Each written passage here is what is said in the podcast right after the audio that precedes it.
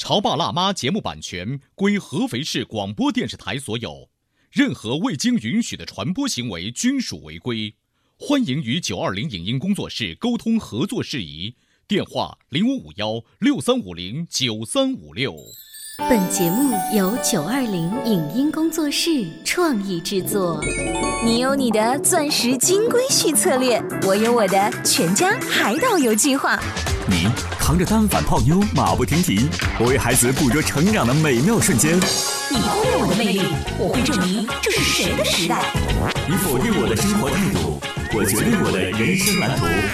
帅哥俊男靠边站，有了宝宝的潮爸魅力更爆发。窈窕美女靠边站，有了宝宝的辣妈魅力更火辣。我是辣妈，不是老干妈，我为自己代言。我是潮爸，不是太阳能浴霸，我为自己代言。潮爸辣妈。本节目嘉宾观点不代表本台立场，特此声明。当粗茶淡饭遇到了大鱼大肉，当蛮横骄纵遇到了大男子主义，这样的矛盾冲突不仅存在于事情表面，归根结底产生于双方的原生家庭。那么，如何在不伤害他人的情况下处理好生活方式的差异呢？怎么做才能减少原生家庭对我们本身的影响呢？欢迎收听八零后时尚育儿广播脱口秀《潮爸辣妈》，本期话题：原生家庭对恋爱婚姻的影响。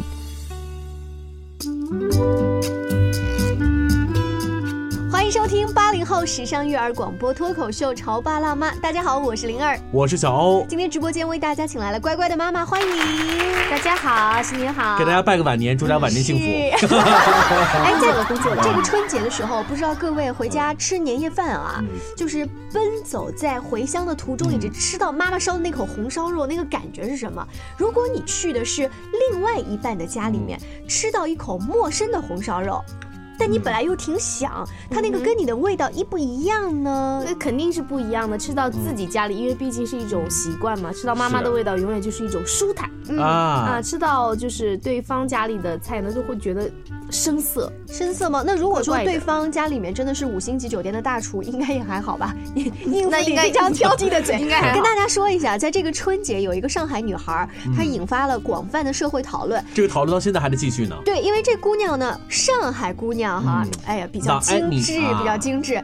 她的男朋友呢是江西，呃，跟这个小伙子回江西老家过年，却把男朋友家的晚餐发到了网上。嗯，不仅毅然和男朋友分手，而且连夜返回了上海的家中。这个事件虽然到现在尚有一些炒作的疑点，但是在春节团圆期间，在人们正为返乡而愁肠百转的时候呢，就戳中了无数人的情感神经。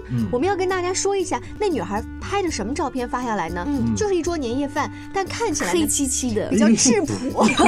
因为这，我想他对方的家里头，首先呃，不是住的是我们这种商品房，商品房，那可能是自建房，然后呢，灯光啊、效果啊都没有，因此呢，黑黑漆麻乌的。对，这女孩呢，拍照肯定又没有用美图秀秀，是吧？所以她的意思就是，你看这一桌饭菜。招待我这么一个新来的、第一次来的女朋友，是不是有点寒酸？是，而且我真的吃不惯。对，今天我们的潮爸辣妈不是以这个上海女孩她连夜逃回呃自己家里头去，把这种城乡的这种矛盾，或者是农村和城市的很多不同来说事儿。我们来聊什么呢？我们来聊就是，不管你是去城市还是去国外，还是你总有第一次上门，第一次到对方家里头去，你这个第一次上门有惊喜，可能有尴尬，嗯，有囧。我觉得囧可能是更多见的吧。呃，我的老公是农村的啊，也是老家是农村的，就是凤凰男嘛。对，他现在是凤凰了吗？还 好吧，还好吧，就这样。其实我当初为什么会选择农村人嫁？我是觉得会农村人会比较质朴，懂得珍惜美好的生活来之不易。呃，去过他家两次，第一次是在谈恋爱期间，第二次是在结婚。嗯，就发现两次的给我的感觉完全不一样。为什么这么说？第一次带着好玩儿，哦，春游，啊，哦，这种心态去的。去的时候呢，坐着那个敞篷的那种，嗯，拖拉机。哦，我以为是敞篷跑车啊，没有没有啊，就特别好玩儿。嗯，但是我觉得你心态不错。你第一次坐着那个敞篷的拖拉机去人家家里的时候，那有一些上海姑娘就会说了，好 low，呃，她宁愿在宝马上哭，你知道吗？所以你带着这种春游的心情去了第一次之后，第二次的心情是。呃，第二次因为是常住嘛，所以就觉得很多不适应。嗯，比如说洗手间，嗯，餐桌等等等等等等，省略号。餐桌是吃的不习惯还是没有坑坑洼洼？嗯，那种就是不像我们平面上。哎，因为有一种小时候回老家，然后住在比如说爷爷奶奶家，或者住在就是和和农村就大概就都对了，就是你会发现和自己的生活圈完全。不适应那种感觉会特别不好受，是吧？对，不大舒服啊。你不太舒服的那一刻，有没有怀疑过说，那我跟这样家庭出来的人，到底能不能现在走在一起，未来真的能合拍多久？没有想到那么远的问题，因为毕竟我们平常是在合肥生活，就是回老家的机会还是很少的。嗯。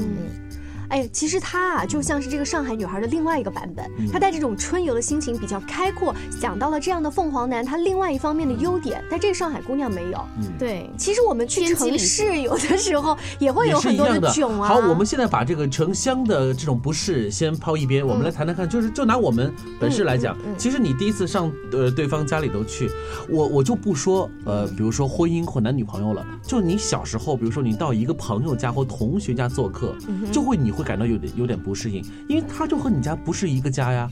我举个例子，比如说我我还清晰的记得我第一次上门的时候，首先他们家也是老房子嘛，我们家老房没关系，可是老房子和老房子也有不一样哦。我们家老房子什么呢？我妈就比较属于那种里里外外上上下下就很干净，他们家呢也不乱，但是呢总体来讲这种洁净度。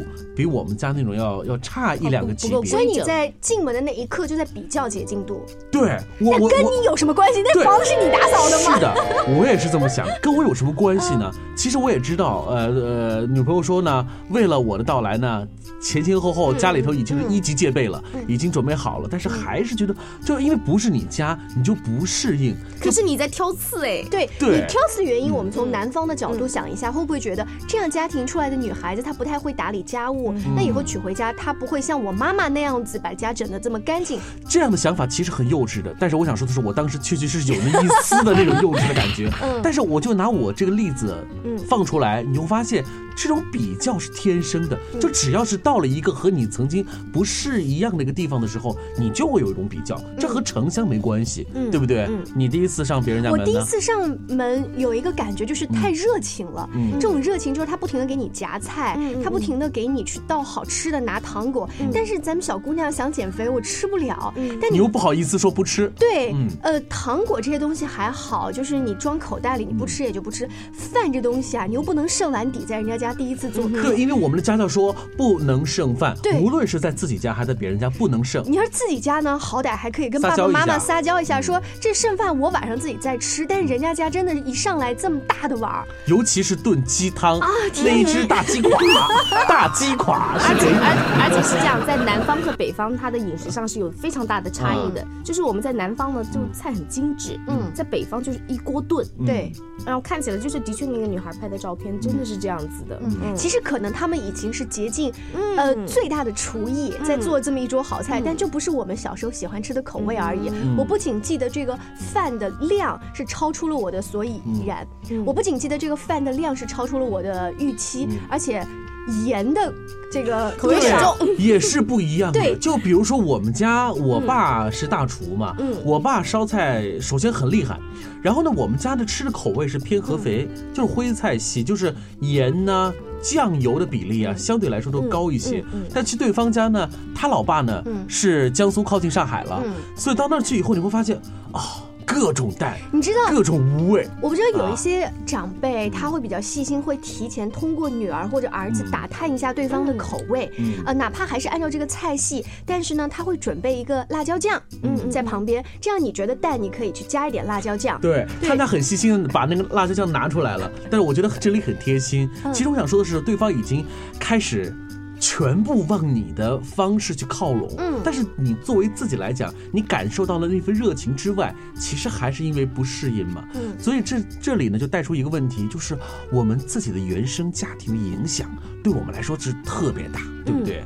哎，我曾经看过一个讲法，说，呃，一个调查采访了差不多一百五十对到两百对的夫妻，嗯，而且是感情破裂要离婚的夫妻，问到他们的原因的时候，大多数都是个性不合，或者说我们的价值观不合，其次才是第三者出现了问题，或者说是这个性生活不和谐等等等等。但是我们看一下个性不合以及价值观不合，这个是从哪里来的？其实原生家庭这么多年长大养成的，会有会有，就包括我现在的生活当中也会出现很多的历史遗留问题。呃，你说你家凤凰男的历史遗留问题比如说像那个，嗯，他爱吃面食，嗯，是我呢，就是说可能一个月吃两顿就顶了天了，就他可以顿顿都是面食。我爸就顿顿吃面食，对我是受不了的。那你受不了之后，他会照顾到你？没有关系，我不吃啊。嗯嗯，完了之后还有一些，比如说像我们这边的一些呃一些小炒菜，嗯，比如说放凉了，它凉了是一概不沾的，等等等等，就是两个人生活上的一些小小摩擦。哦，就他不吃凉的东西。对，这是个很好的习惯呢。一丁点凉的都不会吃，包括一些菜本身就是应该凉，比如凉菜、凉凉拌木耳、凉拌黄瓜，不不怎么爱吃啊。那你们家微波炉使用频率应该很高。对对对对，而且他非常爱使用微波炉，因为我是一个比较喜欢把风险意识。就是放在脑海当中比较加强的一个人，所以我很怕用那些东西。就微波炉这种事情，动不动就会用啊，都会，你们觉得都会吵起来，尤其是在那怀孕的期间，你更更觉得那是一个大敌，对不对？对对对，嗯，这这就是原生家庭带来的。说到吃饭这个，我还想到一个例子，曾经看过一个这个小说，当中的这个男主角啊，他们的原生家庭是。谁先下班回来，肚子饿了咱就吃，不一定要全家坐在一起吃饭。但这个女主角呢是。咱们一定得等长辈回来了吃这个团圆饭，对，而且不是得过年，就每一天这个晚饭是很重要的。等这两个人结婚了之后呢，她发现老公回来之后呢，哪怕自己就下一碗面条，自己就先吃了，她加班回来之后就自己再下面条，情绪就不对了，不能够理解。他们一开始是觉得你不够重视我，后来去研究这个原生家庭，就发现是因为他们从小爸爸妈妈就是这样子的，嗯，从爸妈那儿，因为在这个原生家庭的。生活习惯很不一样，所以你会发现，当你组建了新家之后，你就会觉得，哎呀，为什么不能够按照我原来家庭的那种习惯？可是双方家庭都带着自己的一些习惯，对，再去生活，去摩擦。所以为什么会说夫妻之间需要磨合？嗯，其实磨合的点就是磨合期，是吧？对对。现在磨合期还需要三千公里吗？张德芬，华语世界首席心灵畅销作家。著有《遇见未知的自己》以及《重遇未知的自己》《爱上生命中的不完美》等多部身心灵小说，很多人因为阅读他的书，有了生活态度的积极转变。而张德芬对于原生家庭的问题，也有着自己的看法。比如说吧，其实我们在原生家庭里头跟父母的互动啊，就会决定我们自己一些人生的模式。嗯，比方说，如果小时候爸爸因为呃生病早早的过世了，或是父母。离婚了，嗯，或是呃，父亲因为出差，或是因为要工作要到外地去，不在，对，你会你你就会有一个被抛弃的这个这个感受，被遗弃的感觉，对，被感受。那我小时候，我的父母给我的感觉是因为他们很爱我，很很想控制我，所以他们给我一个不受尊重的感觉，嗯，那这个感觉其实伴着我一生。那很可怕，就是说，当我有这个模式的时候，嗯，我就会不自觉的在我的。生命周围当中寻找证据，是。寻找证据来证明证这个，证明你这个感受是是这个合法的，是有理的，是正确的，然后别人都是错的，这就很可怕。其实这就是让自己更受到更多的委屈跟伤害。是的，后来我才发现，哎，其实人家不是不尊重我，人家有一些什么，那是后知后觉。有的时候是正在跟人家争论，或是正在那种感受的时候，当下我就提醒我自己说，哎。不是不尊重，嗯，那慢慢的会到先知先觉，就是哎，可能要想说，哎，这个人不尊重我，哎，马上就收回来说，其实不是，嗯，他可能是因为忙碌啊，可能因为什么呀，并不是像我想象的那个样子，嗯，对。那我们在呃人际关系，在两性关系，呃碰到一些挫折跟困扰的时候，一定要回头来看看自己跟原生家庭的父母的关系，也许可以在这里找到放下自己，也放过对方的一些答案，是。您正在收听到的是故事广播《潮爸辣妈》。潮爸辣妈播出时间：FM 九十八点八，合肥故事广播，周一至周五每天十四点首播，二十一点重播。网络收听，请下载中国广播。荔枝 FM、蜻蜓 FM、企鹅 FM、喜马拉雅以及苹果 Podcast 搜索“潮爸辣妈”订阅收听。微信公众号请搜索“潮爸辣妈俱乐部”，参与节目互动哦。潮爸辣妈节目版权归合肥市广播电视台所有，任何未经允许的传播行为均属违规。欢迎与九二零影音工作室沟通合作事宜，电话零五五幺六三五零九三五六。潮爸到，辣妈到，准爸到，育儿专家请。中国内地首档八零后时尚育儿广播脱口秀，陪你一起吐槽养育熊孩子的酸甜苦辣，陪你一起追忆自己曾经的小世界。潮爸辣妈。本节目嘉宾观点不代表本台立场，特此声明。当粗茶淡饭遇到了大鱼大肉，当蛮横骄纵遇到了大男子主义，这样的矛盾冲突不仅存在于事情表面。归根结底，产生于双方的原生家庭。那么，如何在不伤害他人的情况下处理好生活方式的差异呢？怎么做才能减少原生家庭对我们本身的影响呢？欢迎收听八零后时尚育儿广播脱口秀《潮爸辣妈》，本期话题：原生家庭对恋爱婚姻的影响。稍微休息一下，欢迎回来。今天潮爸辣妈呢，跟您说一句新年好，拜年拜年啊！小欧跟灵儿为大家请来了乖乖的妈妈，我们一起来看了一条最近社会上引发的讨论，就是上海女孩她拍了一个男朋友江西老家过年的年夜饭，嗯，哎呀，看起来确实黑吃麻乌而且这个 的确没有胃口。就这个网上的这个争执，然后交锋有好几次，包括当事的这个男主角也发话了，他说。可能我就不是马云呢。如果我要是马云的话，会怎么样呢？这到底是我的悲哀，还是这个时代的这个悲哀？嗯，其实他把这个话说到这样的一个份上，你会发现，就是说，当原生家庭，尤其婚姻本身又碰上了城乡的差距，然后碰上了不同生活习性的差距，各种差距在一起的时候，这种矛盾就马上就尖锐和激化起来。我觉得是需要尊重吧。就比如说，我当时第二次去的时候，就会发现了，比如说洗手间，他们是在户外，嗯，然后他们去蒸馒头，就会把馒头直接放在你的坑洼的餐桌上。那和厕所有什么关系？你是并列，你是并列说，对不起，就是吓死我了，这是。然后你像我们平常哈，南方会放在装在碟子里，嗯。嗯，但是我没有办法，我入乡随俗，嗯，我就得把它拿起来吃掉。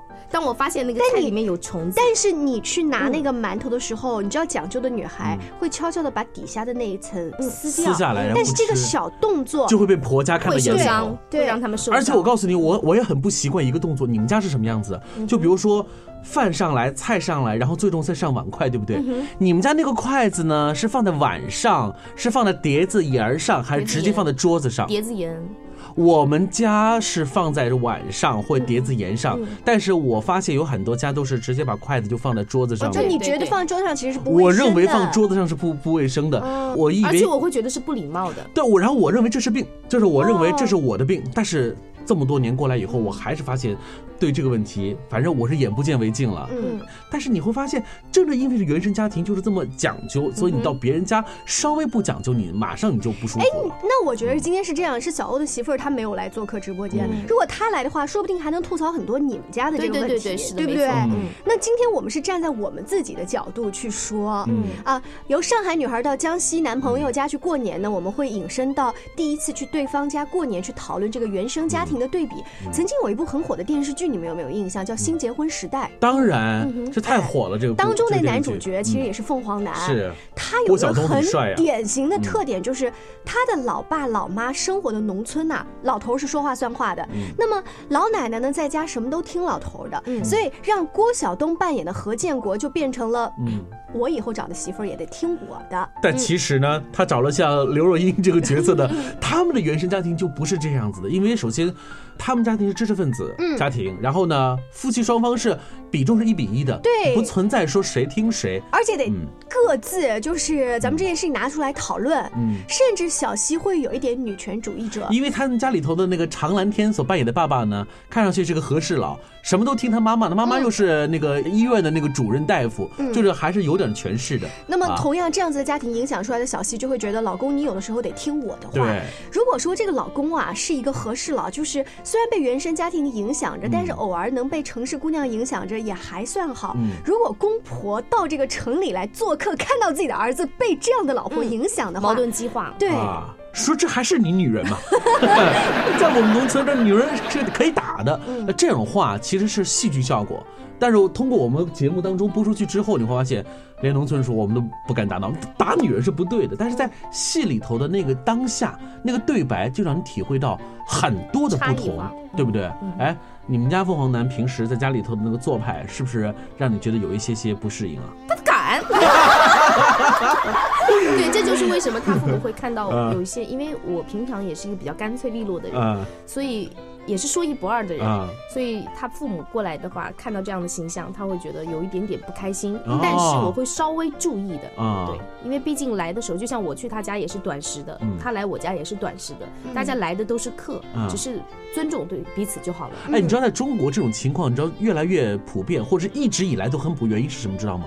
就是我们结婚不分家，这是我们中国人很习以为常的事情。对对就是结了婚之后，呃，两个老人到孩子家做客，不是叫做客，叫生活在一起的概率相当大。呃，从我们看到的影视剧来看，这个农村的爸爸妈妈如果到了城里的儿子家的话，会觉得这就是我家，我儿子家就是我家，对他会非常多的去干涉媳妇儿和儿子的生活，那么这城里的姑娘就会觉得不适应了。嗯，所以一般来说还是尽量是各住各的哈嗯。其实各住各的就能够让这个问题呃得以解决。避免一些。我们今天在节目当中一直聊，就是说原生家庭啊的行为习惯对于我们的婚姻的影响。其实所谓的影响就是什么？就是当你距离太近的时候，原生家庭它本身所具有的强大的引力，一定会容易摧毁一个新生家庭所带来的东西。其实很多结了婚的人会对以下我说这个事儿很有感触，比如说两个人会经常因为一些极为细小的细节吵架，比如说。挤牙膏到底是从下边挤还是从中间挤？比如说回家到底是不是应该先换鞋，或者回家之后到底是不是应该先把外罩脱了？嗯嗯我们在自己家里头的时候是这种作风，嗯，那么到你到别人家的做客，或者你新组建这个家庭当中，你会不会以你的行为习惯来要求对方？哎，这件事情我跟我先生曾经讨论过，就是嗯挤牙膏挤挤牙膏这件事情，对，啊一开始他会叨叨我，或者在吵架的时候，他把这件事情拿出来你，先生的习惯是？就是把它弄得很好。但是我是水瓶座，比较 就随意。那咱俩要是的话，也一定也会吵架对不对因为我一定要是要从下面往上起。而且你会到最后很龟毛的从超市里买那种就是牙膏对对对底部的一个小什么卡通的东西，把它在你看来，我们这是病是吧？我就觉得呃没有活的不要那么累嘛，没有必要。嗯一开始我先生叨叨我之后呢，我就觉得你大题小做什么？这没什么大不了的呀，这么多年来就是都这样啊。而且这里头还有一个小故事哦，比如说什么意思？一个一个妻子，她就会说：“我多勤快啊，家里本来就应该要干干净净的。”你知道她老公接了一句什么话吗？他说：“Darling，你的本来和我的本来本来就不一样。们要成立家庭？就是因为我们要有独立的群体。嗯为什么要从原始的家庭当中剥离出来？嗯就是要磨合我们自己新的家庭。嗯对呀、刚才他举的那个牙膏的例子，如果说对方坚决不能忍受这个事情，为这个事情跟你大吵大闹的话，那你这个家庭肯定维持不下去。可是你一开始就为了一个牙膏引起的吗？对，虽然我们只是举例子，啊由这个引起的不满，但是你能够慢慢的调整，嗯然后对方也能够稍稍注意一下。但是这不就是磨合吗？对对对，是的，你要从哪个地方来剖析？我觉得就是嗯说服的那一方非常重要。但是其实有一种东西叫做艺术加技术。对就比如说，当你们小两口逢年过节要去各自的一起哦，去各自的原生家庭，回到自己的父母身边的时候，这个时候我们要注意什么呢？嗯就要我们要努力的找回我们曾经在原生家庭的行为习惯。嗯与此同时，你的那个对方要尽量的尊重。嗯对不对？因为这种行为习惯，比如说举个例子，我爸妈是要求了，我回家之后必须要先换鞋，嗯那这个我们就基本上要都尊重，嗯。对不对？如果你说我爸妈说了，我们家挤牙膏必须要从下面往上挤，那你的意思就是说啊，带带新媳妇回家的时候，最好跟这姑娘说清楚，我们家有一些可能我爸妈看来比较龟毛的事情，但是咱们尽量。尽量做到。我觉得可能不是第一次哦，就哪怕以后的做客的时候，可能都要往原生家庭去靠。但是这其实只是一个。尊重，只是一个尊敬，因为我们如果感情好的话，我们在自身的新家庭当中，其实已经中和了，就是挤牙膏中间其实都一样啊，对不对？哎，有一些妈妈就特别在意什么东西从哪儿拿就得放放回去，去。但可能有一些粗心的这个女婿，就是大大咧咧的。那如果女儿的话，就要提示一下这一点。我觉得可能尊重是解决我们今天。话题当中这个难题的一个唯一的一个法宝了。我们今天讲的现在都比较实际的，我再给你说一个曾经看到过的故事，说一个女孩在北上广这样的地方打拼，哎呀，就是白骨精型的，可是她谈恋爱从来都不顺利。后来呢，心理学家帮她分析了一下，就是她的原生家庭，她的父母亲经常是对她很凶，要打她，她从小要学习很好，要很乖巧，才能够。在家里面有一定的打一个引号的地位，后来发现她找的男朋友一直都是不如她的，为什么呢？她觉得只有不如她，她才能够控制这样子的男人。啊，她有控制的欲望，因为她才能够把这样子的日子好像从心理上要过好。对，那如果当这个白骨精找了一个像牛魔牛魔王这样的人呢，那不就不能过日子了吗？她心理上觉得不能过，可是她真正找了一个比她弱、她能控制的人，她心理上觉得我跟他没有共同语言，所以她永远都过不好，在反复循环这件。高不成低不就，所以我们不要这样子。有的时候，我们应该要尽全力的把我们从原生家庭当中的行为习惯当中，要尽量的剥离出来，对不对？要形成自己的小家和对于自己的爱情的这种习惯，这才最重要。在今天节目尾声的时候，我们再把原生家庭啊，再往下延伸一点，就是家庭之后有了小宝宝。嗯，我曾经看过一个漫画，说一个老师叫一个爸爸和儿子去谈话，说你家儿子啊，上课老是做小动作。嗯，批评这句话的时候，这个爸爸正在抠自己的裤子，这也是原生家庭的影响吧？对，是的。好，那么我们今天节目当中呢，我们聊到了那个连夜赶回上海的那个女孩，由这个话题引起的就是原生家庭。其实我们想说的是什么呢？群体和群体之间，阶层和阶层之间，家庭和家庭之间，让爱来的更多一些，让沟通更多一些，这我认为是能做到的，对不对？那如果这个女孩啊，就是卷起袖腕说：“我也给你们炒两个上海菜吧。”哎，也挺好啊。那又是另外一种感觉，有一点你的性格，对对对，局 面完全就不一样了。是啊。好，非常感谢大家支持今天的潮爸辣妈，那我们下期见喽，拜拜。拜拜。以上节目由九二零影音工作室创意制作，感谢您的收听。